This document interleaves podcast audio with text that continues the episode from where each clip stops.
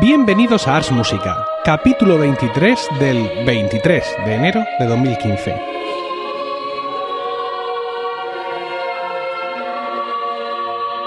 Muy buenas, mi nombre es Emilio Cano y esto es Ars Música, un programa sobre música antigua producido por Ars Música, un coro de cámara de Murcia, España, que me honro en dirigir y que está especializado en este tipo de música. Iniciamos hoy una nueva etapa en la que pretendemos dar al podcast una estructura fija y una periodicidad de tres semanas.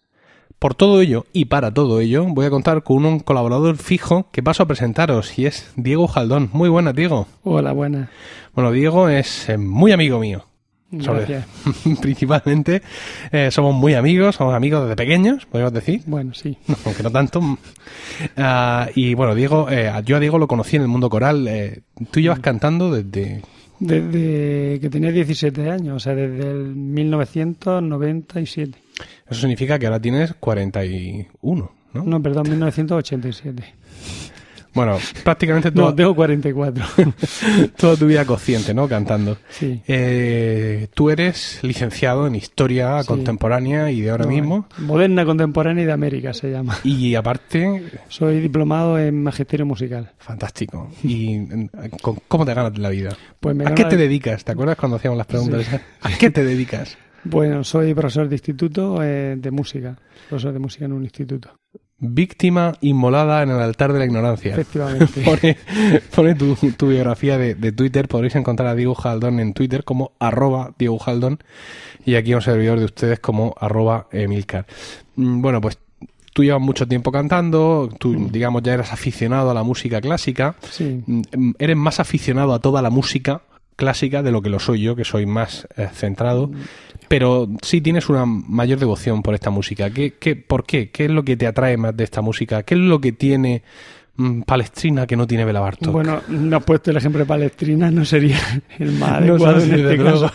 Pero bueno, mm, sobre todo mm, yo la encuentro mucho más vital, mucho más, por un lado, más sencilla en algunas cosas y que conecta más al corazón. Y por otro lado también en algunas otras mm, más compleja, con lo cual te puede satisfacer los mm, apetitos mucho más exquisitos. Entonces tiene de todo un poco.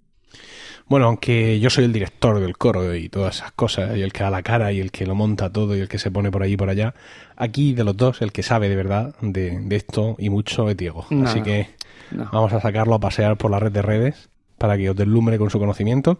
Y vamos a empezar hoy a hablaros el, de Josquin, Josquin de Pré, podemos decir. Pues sí, Escrito. Josquin Desprez y pronunciado de 36 maneras diferentes, ¿verdad? Y escrito también de muchas maneras diferentes. Jun- eh, esto, Desprez junto, Desprez con S, Desprez separado. Eso es lo que tiene ser flanco flamenco en el Renacimiento, que eres de aquí y de allá y, y nadie termina de adoptarte. La gente escribe, escribe tu apellido según el sitio donde trabajes. Bueno, pues escrito Josquin Desprez y Joscan para todo el mundo. Es un autor que está ahora mismo sobre la tril de, de nuestro coro de Ars Música, dado que durante este curso estamos interpretando su famosa Misa de Beata Virgine. Eh, de cara a los próximos programas, nuestra intención sería adaptar el formato de cada uno de nuestros programas al tema en que tratemos, ya que evidentemente pues no siempre vamos a hablar de un, único compositor, como es el caso de hoy. Pero hoy sí, y vamos a, establecer una estructura clásica de artículo de Wikipedia para hablar de Josquin y, y Diego nos va a hacer algunos apuntes sobre su biografía. Bueno, pues en primer lugar hay que decir que Joscan es, eh, eh, pertenece a la segunda generación de la música franco-flamenca, o sea, la música que se hace en el norte de Francia y en el, y en el bueno, digamos que en la zona de los Países Bajos, sur de los Países Bajos, Bélgica. Eh, es muy importante hablar de lo de la generación franco-flamenca porque es aquí donde nace, en, en el territorio franco-flamenco, donde nace el renacimiento musical, mm, frente al a Italia, que es donde nace el renacimiento artístico. Eh, bueno, después eh, pertenece, como he dicho, a la, a la segunda generación, eh, o sea, viene después de Dufay, Pinchoas y Ockeghem. De hecho, de. Bueno. Eh, y Todo esto, todo esto pensando en tres generaciones, en un esquema de tres generaciones, se podría decir. o en el más complejo de seis. sí, ¿Sabes? Porque es que yo Claro. me- meter a DFI en el mismo saco que Okegen no. Mm, se puede con. Sí, digamos que hay gente Bueno, que sí, lo... simplifi- que- simplificando. Claro, estoy simplificando. Bien, la primera generación será Dufay y, si me apura, y la segunda ya tendríamos a Okegen. De hecho, la manera de Dufay de componer es muy diferente a la de Okegen. O sea que se parece más Dufay a Desprez que a Okegen. Eh, lo que habría que decir de Okegen y lo que lo hace tan importante es que va a ser el primer compositor, digamos, mm, est- estrella en el Renacimiento. O sea, el primer compositor que va a ser famoso una vez que, que él muere, todavía se siguen publicando sus obras, todavía mm, se sigue cantando su- sus cosas, o sea, su obra, y es famoso incluso Lutero de él le dice que dice de él que es el maestro de la música, o sea que hasta Pero, ahí llega. el- ¿Ellos quién escribe música para la iglesia reformada? ¿O Perdón. No, no, no, no. Pero Lutero que, que era músico, muy polimúltiple? Lutero era, aparte de ser monje agustino, era músico y él reconocía en Lutero, digo, perdón, en Desprez reconocía un, el mejor músico de, de la época. Supongo que en esta fama postrera de Josquin eh, tiene bastante que ver el hecho de, digamos, de la publicación de las obras, porque Okegen Sí. también tiene una gran fama. De hecho, Josquin debe mucho a Okegen y lo, y lo, y lo tiene mucho en, en- en su palabra. Okegen también tiene una deploración para su muerte, pero claro, Mm. Okegen, digo yo, que no publica al nivel de Josquin, que es al final No, lo que, te, lo que te da la fama, vivas en la época que vivas. Claro, de hecho fue, o sea, mm, Josquin, o sea, Petrucci, que es el primer, como sabemos, el que inventó la, la imprenta musical, va a ser el que va a publicar las obras de, de Josquin y yo creo que de Okegen no creo que, que publicar, no, no tengo, o si no, se, se publicarían posteriormente. Se publicaron posteriormente y bueno, aparte de que, de que el- la obra de Okegem en, en cuanto a número, o sea, en cuanto a cantidad de cosas compuestas es bastante inferior a la de Josquin, ¿no? Y en este caso también un poco tiramos al bulto. Quiero decir, si, si hay más música y encima está publicada, pues es más fácil que esté difundida por todo el orbe y que se copie y se recopie en, en las iglesias. Es más, se comentaba en la época que, que, que, que se le había publicado a. mm, Bueno, se publicó a Josquin tres volúmenes de, por parte de Petrucci, que creo que ningún otro compositor logró tantas composi- o sea, tantos libros, mm, tantos volúmenes musicales de, de, este, de este impresor. O sea que por eso es importante. Y no solo Petrucci, ¿eh? había otros grandes impresores de la época como a, Atañán, Tielman Susato y Leroy Bailar, que publicaron también distintas obras y también muchos de sus fragmentos y otras obras cortas fueron publicados en colecciones y además no solo en el, en, ya os digo, en, en la zona de Francia, sino que por, por toda Europa. Es decir, que en ese sentido la, la imprenta estaba de, de su parte. Bueno, otra cosa también nos, da- nos dice la fama de Josquin es que incluso la emperatriz Isabel, la mujer de Carlos V, tenía entre su biblioteca tenía volúmenes de, o sea, tenía volúmenes musicales de, de Josquin de Pré, tenía un libro de Josquin de Pré entre su biblioteca personal. Y que Cosimo Bartoli, un famoso mm, humanista italiano, mm, también, bueno, era mm, filólogo, era eh, matemático, bueno, lo elogiaba incluso comparándolo incluso a Miguel Ángel como el por- como un portento que, que no, no tendría que lo superar palabras del propio Bartoli. Eh, si quieres empiezo un poco a hablar de, de dónde nació y dónde murió, un poco ya lo que es la biografía más uso, si te parece bien. Sí, bueno, son datos que se pueden encontrar fácilmente, ¿no? Eh, yo tengo aquí Sí. que nació en quizá en la actual Bélgica, seguramente, Sí. en los dominios de los borgoñeses y en Mm. 1450. Es una fecha que está más o menos Sí. establecida como fecha de nacimiento. No sé qué tienes tú. Yo tengo que hacia 1440, pero bueno. Hombre, vamos a darle 10 años más de vida. No vamos a ser mezquinos. Por 10 años no nos vamos a pelear. Y tengo su muerte fechada en 1521. Sí, efectivamente. El 27 de agosto, concretamente. Hay que decir que esquivó hábilmente a la muerte porque, bueno, él, él llegó eh, eh, en 1503 eh, a Ferrara, donde fue contratado por el, Mm. por el duque, Sí, sí. y allí sí, viñó- vivió un año muy productivo hasta 1504, donde salió, salió por patas huyendo de la peste negra que ya había matado a su patrón y al resto de su familia. Es Mm. curioso porque como el puesto era muy prestigioso, o sea, la peste negra no disuadió a Obrecht de ir a ocupar el puesto de, de Josquin y morir en el puesto. Y sin embargo, el siguiente, el sucesor, el siguiente, el sucesor de Obrecht, en este caso, Antoine Brumel, ¿no? ¿Se dice así? Sí, sí. ¿Tú crees? Antoine Brumel, este sí sobrevivió ya, ¿no? Ya no quedaba allí peste para tanta gente. El caso es que, bueno, Josquin se fue de, desde Ferrara, volvió a su, a su región natal, donde obtuvo algunos cargos eh, eclesiásticos con los que, digamos, seguir manteniéndose ocupado el resto de su vida, aunque bueno, ya tenía, como tú ya has dicho, muchísima fama y era muy reconocido, con lo cual, pues, dividendos de sus obras pues le llegarían con cierta frecuencia, que esto también se estilaba entonces. Hay una cosa, vamos a ser un poco amarillistas, si no te parece. Sí, sí, perfecto. Si no te parece mal, que... sé que te parece mal, pero. Bueno, no. como es tu primer podcast, no, te quieres revelar todavía, no quieres apropiarte del podcast. Y es que, aunque era un hombre muy reverenciado, como ya hemos dicho, muy famoso, pero en el plano personal, un poquito de desear, ¿no?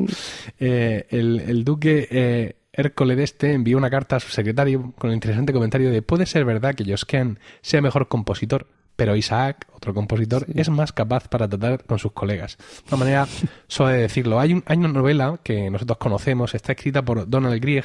Donald Grieg es un barítono, un cantante actual de nuestros días, que frecuenta muchos de los grupos de música antigua que a nosotros nos gustan, como los Talis Scholars y tal, y ha escrito una novela basada en este ambiente del Renacimiento, ¿no? Se llama Time Will, Time Will Tell, el tiempo dirá, y la primera fase dice, o sea, la novela empieza, Josken era un imbécil todos pensaban igual. O sea, es decir, que esta, esta fama suya de ser un poco, un poquito difícil de tratar, pues ha trascendido hasta nuestros días. Pero bueno, eso no empaña, eh, sin duda, su fantástica obra, que es de lo que vamos a seguir hablando a continuación. Bien. Pues si quiere ahora podemos mm, comentar, mm, bueno, lo que él compone. Él compuso misas, motetes y chansón, que es la música profana, digamos, de, de la, de la música profana de, del Renacimiento francés, obviamente, porque en Italia se componen se componen madrigales, frótolas, eh, villanela, sí, otra forma musical. en España ensalada, mm, romance, villancico, etcétera. Hay que decir que algunas de estas formas son mm, bastante parecidas. Sí. quiero decir, estas formas, hasta donde yo sé, y corrígeme mm, sin dudarlo, eh, muchas de ellas se basan en el propio metro del verso que emplean, que emplean como, como texto y como los dedos de la mano son los que son. Quiero decir, muchas de estas formas eh, poéticas se corresponden en número de versos, aunque puedan tener luego otros derivados musicales, con lo cual podemos tener, digamos, primos. Sí, es lo que...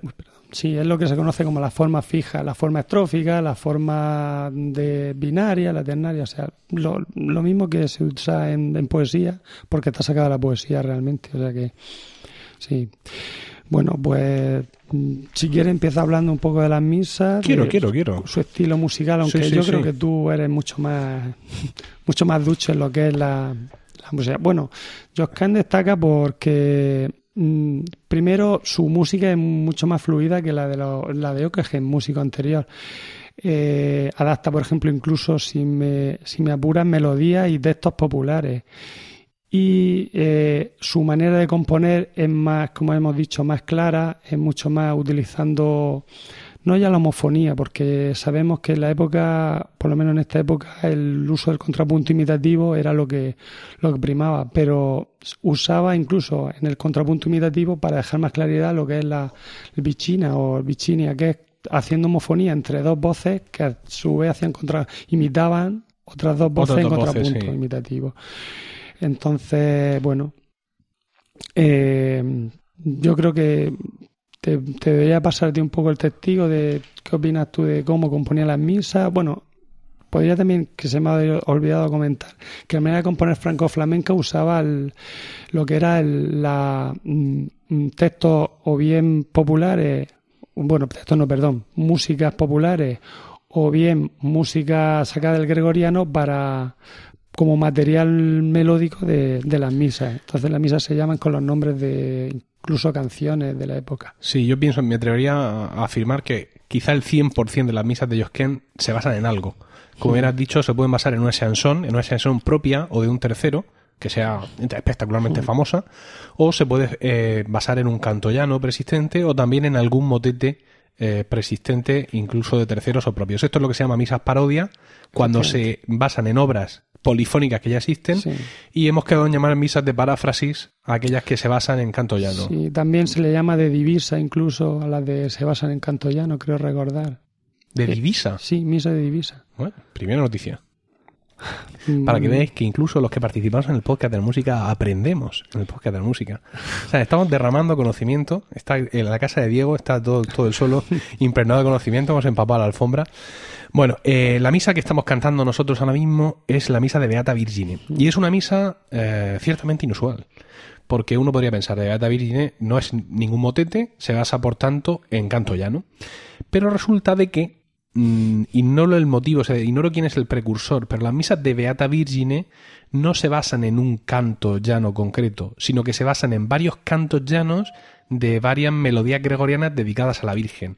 O incluso en un momento dado se basan en melodías. Por ejemplo, el, un kirie se puede basar en un kirie de la misa mm, no sé qué dedicada a la Virgen del canto gregoriano. Pero siempre tienen, digamos, este factor de, mezcla de todo. Eh, en este caso, mm, esta misa es doblemente inusual porque mm, resulta que el kirie, el credo y el gloria son, digamos, obras ah, compuestas. Eh, no, el credo no. El Kyrie y el Gloria son antiguas, digamos, compuestas en, la- en la- en el principio o mediados de la carrera de, de Josquin. Mientras que el credo, el Santus y el Año fueron, eh, y el Agnus Dei fueron compuestas por, por Josquin en los últimos años de su vida, que fue cuando la junta, digamos, y le da ese título de Misa de Beata Virgine. Hasta la fecha, estas obras más primigenias como Kyrie y Gloria habían aparecido por ahí, ah, digamos, eh, sueltas.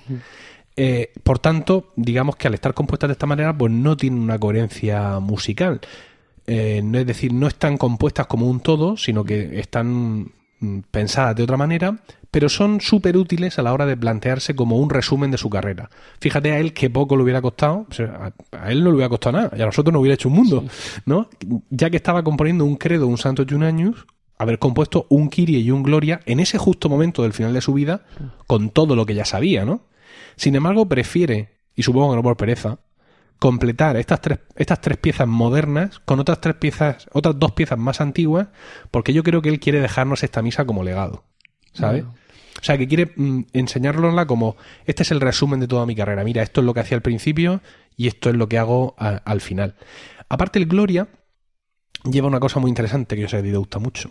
Y es que lleva tropos. Ah, mira. Esto es como la sopa con tropezones, ¿no? básicamente. Es decir, en mitad del texto del Gloria, de pronto, eh, las voces empiezan a cantar otras cosas que no son el texto litúrgico del Gloria, ¿no? Son tropos marianos, pequeñas frases alegóricas de la Virgen que, como ya os digo, van insertadas en mitad del texto oficial del Gloria. Esto es una práctica que fue desechada en el Concilio de Trento Eso decir. y es por ello que muchas fuentes posteriores de la misa eh, la han elim- eliminado. Y hasta nuestros días han llegado ediciones de la partitura e incluso grabaciones donde no aparecen estos tropos. Bueno, Pero en la versión en concierto de la música se han escuchado los tropos. Pues menudo somos nosotros. Mm, genial. El concierto que dimos en Navidad en la, en la iglesia de las Santas Justa y Rufina en Orihuela, allí le soltamos el Gloria, yo todo lleno de tropos hasta arriba. Pero en el próximo concierto que vamos a dar no va a haber Gloria. O, Oh, porque de- no, es que es de cuaresma. Ah, Entonces, como esta es una misa bastante larga, para un poco la, la cosa del minutaje, he quitado el Gloria en el programa de hora de cuaresma, pero introduzco el credo. Ya, pero si quitas los tropos, me vas a quitar a mí el placer. Pero hay otro concierto en mayo Ah, bueno. con todos los, con toda la salsa, ¿sabes? Con toda la crema dentro, donde te puedes hinchar a tropos lo que quieras. Bueno, eh, cantan tanto Kyrie como Gloria parafrasean respectivamente el Kyrie y el Gloria mm, de la misa gregoriana, la misa 9, Infestis Beate María Virgine, que vienen en modo 1 y 7 respectivamente, ¿no veis? Esto de lo que os digo, que no solo es que se basen, por ejemplo, un Kyrie se puede basar en un Ave Maris Stella, o se puede basar en una misa ya mariana de, de aquella época. Y entonces, pues bueno, esto es lo que hay con respecto a la forma en la que está compuesta esta misa y a medida del Santo las Peanas. Quiero decir que mm, así, de este estilo, ¿no? Con esta, con estas credenciales son el resto también de misas de, de Josquin. Bueno, mm, yo creo que para podríamos hablar de las dos misas o bueno, las que a mí me resultan más famosas, la más famosa para mí es la Evangelingua, ¿no? Una misa, Sí. yo creo que, a cualquiera que le guste Josh Kahn debe de escucharla. O, y, y luego una misa muy curiosa, eh, la misa sobre Lomagmé. Lomagmé, como bien hemos cantado en la música, es una, un canto borgoñón, o sea, de la zona del norte de Francia, que va a utilizar mm, Josh Kahn eh, para, para hacer su misa. Y bueno, de hecho se conoce que hay, no sé si hay treinta y tantas misas de compositores franco-flamencas sobre el magmé. Es como una prueba de fuerza. Si no canta una misa sobre el hombre armado, no eres un compositor. No eres nadie. No eres, nadie, en este mundo. Eh, para ir adelantando, pues bueno, un poco lo que la técnica habría que hablar, mm, pasar de la misa a los motetes. Hay que destacar que de bueno, un motete, como bien sabéis, es una composición corta de carácter religioso mm, que se canta en la liturgia, o sea, no es no se canta fuera de la liturgia y que pertenece al propio del día, en teoría, aunque habrá algún motete aplicable a, creo, si no estoy equivocado, que me están mirando Emilio con una cara. No, no, porque es que Diego, es, aunque aquí lo veis tan serio, pero Diego es el experto en música profana y yo soy el sacristán, yo soy el experto de música sacra. Es una, es una dualidad que salturamente saltarán chispas. Como veis, esto es un podcast vibrante, lleno de energía, y seguramente en próximos podcasts nos partiremos la cara por este tema. De hecho, yo estoy sufriendo porque Josh Kahn destaca más por la música religiosa que por la profana, y, aquí me has pillado un poco fuera de, órbita, pero bueno. No, pero está bien, porque mira, es tu primer podcast, y si mm. sobrevives victorioso, no, seguro. si no, si no mueres de, una síncopa, ¿vale? pues entonces ya lo tienes todo hecho. Bueno. El próximo sobre madrigales. Ay, qué bien. Para que te explaye pero sobre los madrigales, los madrigales que tú quieras. Ah, bien. bueno, eh, lo que está diciendo. Mm, lo bueno que tiene el motete, y por eso yo compone tanto, es que tiene mucha más libertad el compositor para hacer un motete que para hacer una misa. Una misa, el texto está ya preestablecido, sabe lo que tienes que. O sea, pertenece al al perdón, al ordinario de la misa, o sea, Kire, Gloria Santo y Años de, o sea, lo que se dice siempre en misa, y claro, el compositor no puede no puede hacer eso de caballo y rey. Kirie más melismático, Gloria mucho más silábico, eh, Credo silábico, mm, Santos más melismático y Años más melismático. Sí, vamos, que no puedes innovar, ¿no? Es como, no es como pintar, por ejemplo, eh, tres Cristos en una última cena, ¿no? Donde los, dos, los dos coros de los extremos compensan el delgado, el delgado del centro. No, aquí te tienes que, sí. tienes que peñir. efectivamente. Y por eso mm, aquí se ve a, eh, bueno, se ve a Okegen disfrutando de lo que A Josken. Perdón, a Josken disfrutando de lo que es la, composición. Hay que decir que, como hemos dicho antes, el estilo de Josken de Motete es mucho más sencillo que el de Okegen. Es más silábico, se despega más de lo que es el tenor gregoriano, o sea, de lo que es el canto firme, o sea, la, melodía en la que se basa, el, se puede basar el motete eh, del que se, sobre el que se está trabajando. Eh, tiene un esquema rítmico y una melodía mucho más eh, mucho más fluida, mucho más cómoda, para, incluso para el cantante. Los cantantes de música lo podrán decir si, si en algún momento tienen... Los cantantes de música lo que pasa es que lo están pasando fatal, porque eh, el tema de esta música, para los que no lo sepáis, es que está escrita para unas voces que no son las que tenemos ahora. Mm. Es decir, los coros, los coros con los que contaba Kahn, pues tenían una parte, digamos, de arriba cantada por niños y por sopranistas, hombres, luego una parte de tenores agudos, otra parte de barítonos y otra parte de bajos. Esas eran las cuatro voces estándar. Y a partir de esas cuatro voces se hacían divisiones. Eh, nuestro registro, digamos, es un poco más agudo. Nuestra parte de arriba son sopranos muy agudas, nuestra segunda voz son contraltos mujeres, y luego tenemos los tenores y luego tenemos los bajos. Entonces, cuando cantamos este tipo de música tan antigua, que ni siquiera subiéndola o bajándola te encaja en, en nuestras voces actuales, pues se sufre. Se sufre. Pero sí es cierto, como, como tú bien has mencionado, que es muy distinto, eh, aunque es una obra muy compleja. Por ejemplo, el Stabat Mater de Josquin, que está en nuestro mm. repertorio, que es una de las piezas más endiabladas de Josquin, aún así tiene lo que acabas de decir, todo ese estilo silábico, esa bichina, ¿no? ese, mm. ese contrapunto por parejas, mientras que el Alma Redentoris Mater de Okegen es mucho más melismático, mucho más eh, perverso, por así decirlo de alguna manera, ¿no? Es menos transparente, eh, da una sensación de mayor complejidad, de mayor matemática en su construcción que la música de Josquin que puede aparentar ser más sencilla. Eh, la música de Josquin, de hecho, es mucho más. Mm, bueno, no es que sea más sencilla, sino que realmente, igual que sus contemporáneos de la escuela, de, perdón, de, la, de esta generación franco-flamenca, que son Obrecht y Isaac, como viajaron a Italia y a, y a la zona más sur, bueno, a la zona más sur de Francia, eh, van a crear, mm, realizarán pues un intercambio entre norte y sur, entre la manera franco-flamenca de Ockeghem con los cantos, la manera de la música más sensual, eh, más de, la zona meridional de Italia, ¿no? de la música italiana, o sea, fusiona lo que viene siendo el contrapunto eh, septentrional con lo que es la homofonía meridional, o sea, y, o los ritmos fluidos de Ockeghem con un ritmo fluido, me cuando hablo de fluido me refiero más melismático, mucho más que fluye, frente al ritmo más marcado de lo que es la música italiana, o sea, un ritmo, lo que es un compás mucho más, más, más danzable. O sea, frente al, a lo más, mm, digamos, más fluido, mm, vemos en, en la música italiana una música más bailable, más, Sí, como, como decías, el, el, motete permite a Josquin mucha más libertad de movimientos, ¿no? Josquin no es un compositor muy canónico en cuanto al uso de cánones, aunque lo, los emplea con frecuencia. Por ejemplo, la propia misa de Beata Virgine, que nosotros estamos cantando, tiene cánones eh, por parejas a partir del credo Santos y Años, esas tres partes son a cinco, ¿no? Pero no llega, digamos, al uso magistral del canon, que tienen otros autores como por ejemplo Okegem, del cual, bueno, no vamos bueno. a hablar de la misa prolación una hora, pues porque mm. no, no es hora, estamos sin merendar y nos tenemos que ir, pero si no hablaríamos largo y tendido. Sin embargo, ya te digo, cuando llega el motete le permite hacer al, algunos alardes. Hemos hablado de las misas parodia, ¿no? De las que se basan sí. en un motete, en una chanson o lo que sea. El de Stabat Mater, que es el motete que acabo de mencionar que estamos cantando, es de alguna manera algo parecido porque se basa en una chanson de Binchois, de otro compositor de la época, que se llama Comme femme desconforté, o algo así, no sé pronunciarlo en francés. Comme con dos M's, femme con dos M's también, y desconforté. Mi francés es Yo, muy limitado. Y el mío. Yo sé decir Yves Saint Laurent y Christian Caronbeu. Y, y, ya veis lo último para lo que me vale ya. Sí. Bueno, el caso es que la melodía, o sea, el tenor de esa chanson, que se llama el tenor, se le llama la melodía, uh -huh. es la quinta voz de, del Stabat Mater. Hay una voz que está continuamente cantando esa melodía de esa chanson.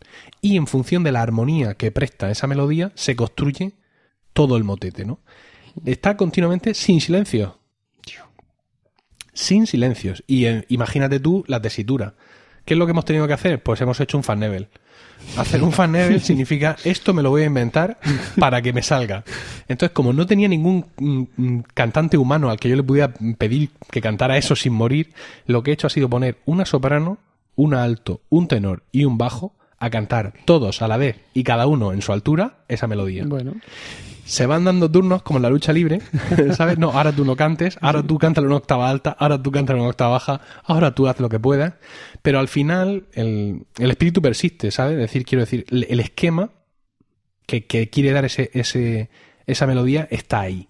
Está ahí y es fantástico ver cómo Josquin consigue que todo lo demás gire en torno a ese, a ese cantus firmus.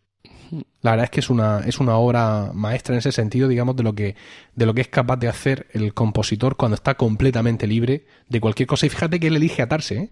porque él podría haber hecho un Stabat Mater uh, freestyle sin ningún problema, pero elige buscar, elige atarse para de, de esa manera demostrar su capacidad de, de creatividad. Sí. A Huesome.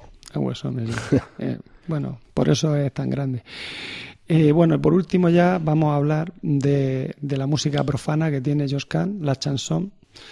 Eh, lo primero que hay que decir de la chanson es que Josquin tiene la canción, digamos, el, el, thriller de la época. El grillo. No, hombre, no. ¿No? Mille Regret. Ah. Pensaba que era el grillo. No. El grillo hubo un cantore. Sí, tiene longo que verso. Tengo longo verso. bueno. Bueno, venga, Mille Regret. Mille Regret.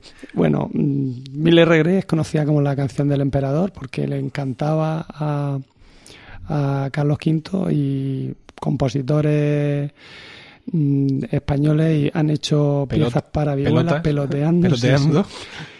Eh, bueno. Sí, porque esto era muy tradicional, es decir, coger una obra famosa y hacer una versión en vihuela, una versión, digamos, muy glosada, no es, digamos, simplemente tocar la pieza con la vihuela. La vihuela es una guitarra antigua, para ser breve, sino consiste en tocarla, digamos, a un ritmo mucho más pausado y haciendo adornos y todo tipo de figuras sobre las notas originales. Y efectivamente hay muchas versiones para vihuela de Mille Regret en, en, de músicos españoles.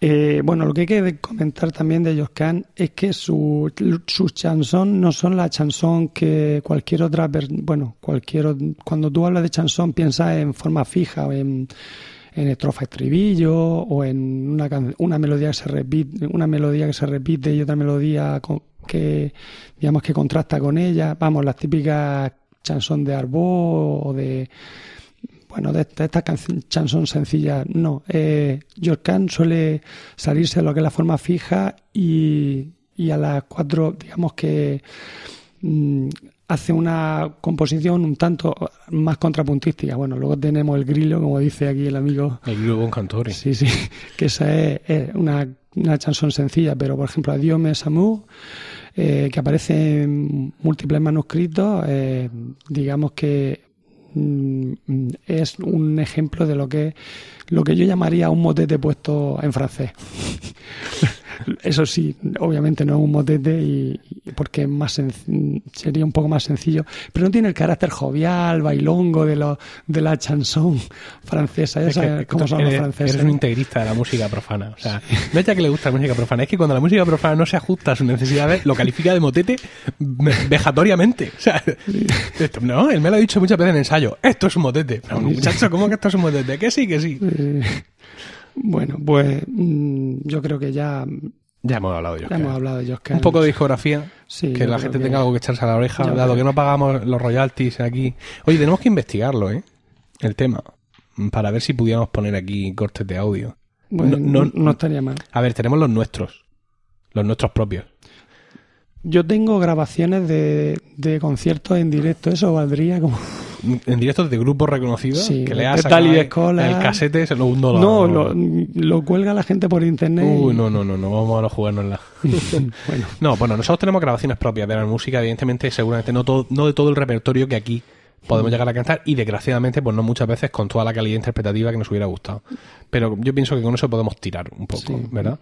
Pero bueno, vamos a hacer un preguntado a ver quién en este país nuestro tuviera los derechos de, de algunos de estos grupos, pues porque realmente con un par de grupos que pilles, o sea, si nosotros tuviéramos por ejemplo permiso del Giliar y de un par más, o sea, es que no necesitamos nada más porque lo que intentamos no es tanto publicitar la grabación en concreta de esa gente como ofrecer un ejemplo de cómo suena la música de los autores.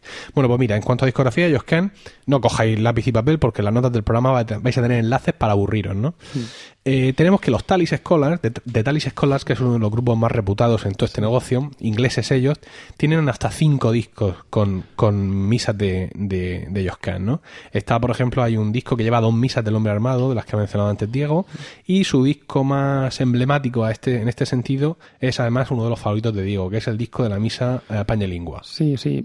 Pese a que los Talis todos sabemos que tiene una interpretación más fría que los pies de Walt Disney, pero pero sí, sí, mm, es la, digamos que es la, la grabación que a mí más me gusta de, de la misa Pangelingua porque la claridad que tiene el grupo, mm, la pureza de sus voces hace que entre dentro de lo que es este, esta música la eclesiástica. Digamos que no es una misa no es una música para una música para reflexionar no para escuchar mientras va en el coche eh, no, no, sí, cantando. Que, tiene, que tiene su ambiente. Yo lo que pasa es que, bueno, Peter Phillips ya ha dicho por activa o pasiva, al director de los Talis, que ellos interpretan la música renacentista como a ellos les gusta escucharla. Es decir, él lo que quiere decir es que no está haciendo un esfuerzo historicista especial, porque evidentemente su formación tiene un esquema, como ya hemos dicho, de voces modernas, ¿no? De mujeres sopranos, súper claras, súper brillantes. Eh, en la parte de la línea de alto mezcla contratenores hombres con contraltos mujeres, mm. también con una línea muy brillante, tenores ingleses espectaculares, yo no sé qué desayuna esta gente, y unos bajos también, eh, más bien bajos barítonos también de mucha calidad. Los talis tienen un sonido muy brillante, muy transparente, que uno podría mm, no relacionar con lo que tendría que estar sonando en cualquier catedral en 1497, que tela del telar, ¿no? Pero evidentemente mm, creo que no podemos sustraernos de todos estos siglos de música de evolución musical y seguramente no nos gustaría escuchar la música como se hacía entonces. No. En cualquier caso, no sé si por eso o por cualquier otra cosa, a mí no me gustan los talis especialmente para las misas de Joscan, ¿eh? Y tengo, tengo todos los, los discos que han sacado y los he escuchado con pasión ribereña, por qué no decirlo. Eh, yo, en cuanto a misas, por ejemplo, hay un disco, un único disco de Asei Bochin, que es un grupo francés bastante peludo, y graban aquí precisamente la misa de Beata Virgine con unos criterios un poco también sui generis, parece, parece que tenían prisa, ¿no? Por, por la, grabación del disco, y sin embargo en una segunda parte del disco tiene unos motetes, obligo prudentísima, el Estado Mater, donde ya se muestran un poco más pausados.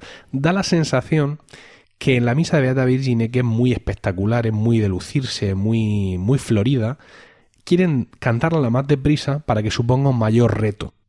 ¿Sabes? Entonces, como la canto más deprisa, vas a ver todavía más lo bueno que soy. Desde mi punto de vista pierde un poco, pero aún así me gusta mucho más esta versión que la versión de los Talis, en la que, por ejemplo, directamente cambian de modo el Sanctus, o sea, mm, se inventa la tonalidad, así directamente, no sé en qué se han basado. Mm, me parece que esa misa mm, carece, digamos, de peso, ¿sabes? Me parece que son es todo demasiado claro, demasiado agudo y me chirría eh, un poco en ese, en ese aspecto. Hablando de la misa pañalingua, que como tú dices es una de las obras de referencia de Josquin, hay una grabación eh, que me gusta mucho, pero que reconozco que es infame. Es una grabación para Armonía Mundi, en el cual esto se les podría jugar por asociación de malhechores, porque es el ensemble Clement Janecan, dirigido por. Dominique Bisset, se une, se une al ensemble organum dirigido por Marcel Pérez. Yo, Marcel Pérez, recia, Marcel para Pérez. cantar la misa pañelingua como a ellos les sale de, de por donde les salen las cosas. O sea, esto mm, No, pero en teoría Marcel Pérez graba con, con cantores, o sea, con cantantes de por ahí de la Calabria, pastores y gente así para, para simular las voces que tendrían los cantantes en la época, o sea, Gerard Lesné, contratenor francés Ah, de toda la vida. obviamente no. François Fauché, bajo del mismo pueblo. Y Josep Benet y Josep Cabré, que son catalanes. Sí, sí, o sea, sí. dime tú a mí los corsos dónde están aquí. Eso es lo mismo sería después. Entonces, esta gente hace una versión de la misa de, de Pangelingua que es muy famosa porque tú lo escuchas y te mola. Porque escuchas un sonido muy, muy vibrante, ¿no? Una grabación, digamos, técnicamente también con una toma muy buena, eh, con unos adornos vocales muy extraños, con es todo, ah, todo te, te llama mucho, pero mm, yo creo que esto no. O sea, no sé, por lo menos mm, Peter Phillips tiene la decencia de decir, mm, así lo hago yo. Incluso ha hecho un libro bastante gordo explicando sus razones. Pero aquí mm, siempre me da la sensación de que me la quieren dar con queso, ¿sabes? De que me quieren vender esto como que esto es lo auténtico y lo. y lo fetén, pero no deja de ser, creo que, otra ensoñación. bueno, No sé. realmente como no, no estamos allí para saber cómo sonaba la música, es cuestión ya de gusto. No sé, pero yo mm, quiero decir, igual que reconozco lo artificial de la interpretación de los Sí, no, ¿tú no ves claro. esto un poco artificial? Sí, sí, totalmente. Lo veo demasiado, venga, vamos a hacernos aquí lo, Vamos a hacernos lo antiguo. lo antiguo, ¿verdad? efectivamente. bueno, ya os digo que vamos a poner enlaces de todo esto por todas partes. Vais a poder escuchar ejemplos en, en, Sí. en- en la entrada del podcast, ahí en emilcar.fm y en nuestra propia página, anarmusicacom Que por cierto, música, en vez de una U ponemos una V. Mm, Eso va a dar con que no encontréis nuestra web en, en- en años, pero bueno, Bueno. así somos nosotros. Y por último te quería comentar, bueno, tú tienes otro disco por ahí para hablarme Yo, de él. sí, yo, yo tengo el disco del Hiller Ensemble. Hombre, el Gilia. eh, que se llama Motetes y... Perdón que me he alejado un poco del micrófono. Motetes, Motets and Chansons de Josh Kahn. Bueno, qué titulazo, ¿no? O sea, Eh, y obviamente tiene lo que, tiene lo que no, no engaña. no engaña, ¿no? Es Tiene- disco que no defrauda. tiene motetes mm, Y, y chansons. Y Fantástico. tiene los mejores, para mi gusto, mm, mi motete preferido de Josh Kahn, que es el Ave María Gratia Plena, Virgo Serena, A cuatro. a 4, no al de a 8, A seis, a seis. Perdón, a 6. Y luego tiene, mm, tiene la chanson de, en fin, la, la fetén, que son Il Grillo, Ah, Hombre, que te encanta, el grillo me encanta. el Mille Regret y, por supuesto, Scaramella fa la guerra, También, también. que es también muy, muy, muy italiana. Muy ella. artillera. Y bueno, luego ya tiene otras bastante más, digamos, motetiles, Como Ya estamos faltando, ya estamos faltando. Petit Camisette. Petit camisette, no es motetil. Ah, verdad, esa no, es verdad, esa es Petit Camisette, petit, Sí, es verdad, es camisette. cierto. Mm, Y luego tiene la deploración sobre la muerte de Jano, que gen- Bien, bien, Que eso bien. ya es- Eso, es lo- Canela fina. es canela fina. Bueno, yo para, mm, eh, para terminar no quiero recomendaros un disco, sino un grupo. Es Pomerium. Estos son americanos. Fíjate tú. ¿Eh? Estos tienen, eh, tienen más discos, pero tienen dos en concreto donde tienen las mejores grabaciones que yo me he echado a la cara de, de. Tienen un disco que se llama Música Vaticana, donde interpretan magistralmente Benedicta es Celorum Regina a 6, que es uno de mis motetes favoritos de toda la vida, y el Pater, eh, no, y el Virgo Salutiferi también. Me gusta mucho más el Benedicta es. Y en este mismo disco tenéis obras fantásticas como por ejemplo eh, Omnis Pulcritudino de Andreas de Silva y Tua es Potencia de Jean Mouton y eh, obras eh, sobrevaloradas por completo como son las lamentaciones de Carpentras. ¿Vale? Pero bueno, es un disco que vale la pena si conseguís encontrarlo. Y el otro disco que me gusta muchísimo también de Pomerium es The eh, Musical Book of Hours, que es una auténtica maravilla de concepto, donde podéis encontrar, sin duda, las mejores interpretaciones que pueden hacer seres humanos vivos de In Principio Erat Verbum de Josquin, estamos hablando siempre de música de Josquin, y también Inviolata Integra et Casta. Graban también de Profundis Clamavi, pero hay otras versiones de De Profundis que me gustan más y que me la acuerdo para mí. Oh, ¿Eh? no lo vas a comentar. Y ¿eh? no hay que crear un poquito de ansiedad Ah, en, el, bien. en el oyente. Pero esos dos discos no son exclusiva, música exclusiva de, de No, ¿o no, no, no, no. Esto aquí de todo, sí. En el disco de Musical Book of Hours está Difei, está Okegen con Intermerata, un, muy buena interpretación. Eh, también tenemos algunos autores justamente olvidados, como Penet. Eh, está, está Bisnois, Higgins, la- Dunstable, en fin. Y el disco de música vaticana, pues claro, se basa en uno de los manuscritos de allí y entonces pues tiene pues todos los primos, toda la gente que estaba allí. Ya he dicho Josquin, Andrea de Silva, Jean Mouton, Carpentras, Constanzo, Constanzo Festa y Vilaert. ¿Dónde no está Vilaert? Bueno, ¿Qué, qué hombre. ¿eh? Sí, sí. Bueno, pues ya os digo, voy a poner enlaces de todos los- de estos discos. Os voy a poner enlaces, voy a intentar buscar las versiones, digamos, digitales. Aunque yo os tengo, mira, sí, ¿Eh? sí. El Tiene disco- físicos totalmente. Los tengo, aunque ya abandoné el formato físico, ya muchos discos ya los tengo directamente en descarga. Pero bueno, yo os pongo ahí las descargas que son más fáciles de encontrar y, y bueno, que, el- que les podéis echar un- una oreja. ¿Alguna cosa más? Sí, yo me gustaría comentar eh, un disco que de música instrumental y vocal, porque todos estos discos de los que hemos hablado es solo música vocal, o sea, no hay ningún instrumento interpretando. Entonces, no sé si va a ser difícil de encontrar, pero hay un disco que se llama Josquin Chanson, Frotole and Instrumental Pieces del de Non-Shug Consort, dirigido por Joshua Rifkin Mi madre.